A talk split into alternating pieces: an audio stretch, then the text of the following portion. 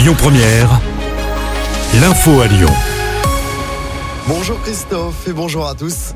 Bonne nouvelle, si vous voulez rejoindre Paris en train, la compagnie italienne Trenitalia va lancer un troisième aller-retour quotidien entre les deux villes. Ce trajet supplémentaire est mis en place dès dimanche. Les meilleures places sont disponibles à partir de 23 euros.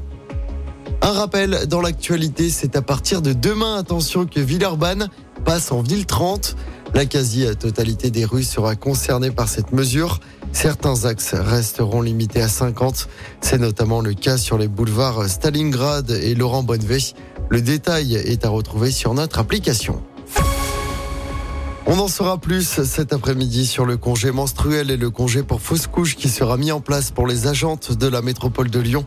L'expérimentation débute à partir du 1er octobre.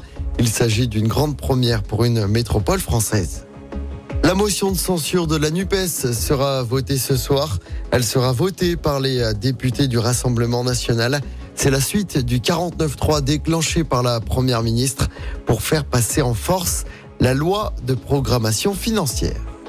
Et puis on connaît le calendrier du bac 2024. Contrairement à ce qui s'est fait cette année, les épreuves de spécialité auront lieu en juin du 19 au 21 juin après l'épreuve de philo le 18 pour le bac général et technologique. Le grand oral se déroule entre le 24 juin et le 3 juillet prochain.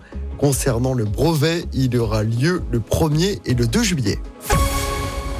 On passe au sport en football. Début ce soir de la septième journée de Ligue 1. Lens se déplace à Strasbourg. C'est à 21h.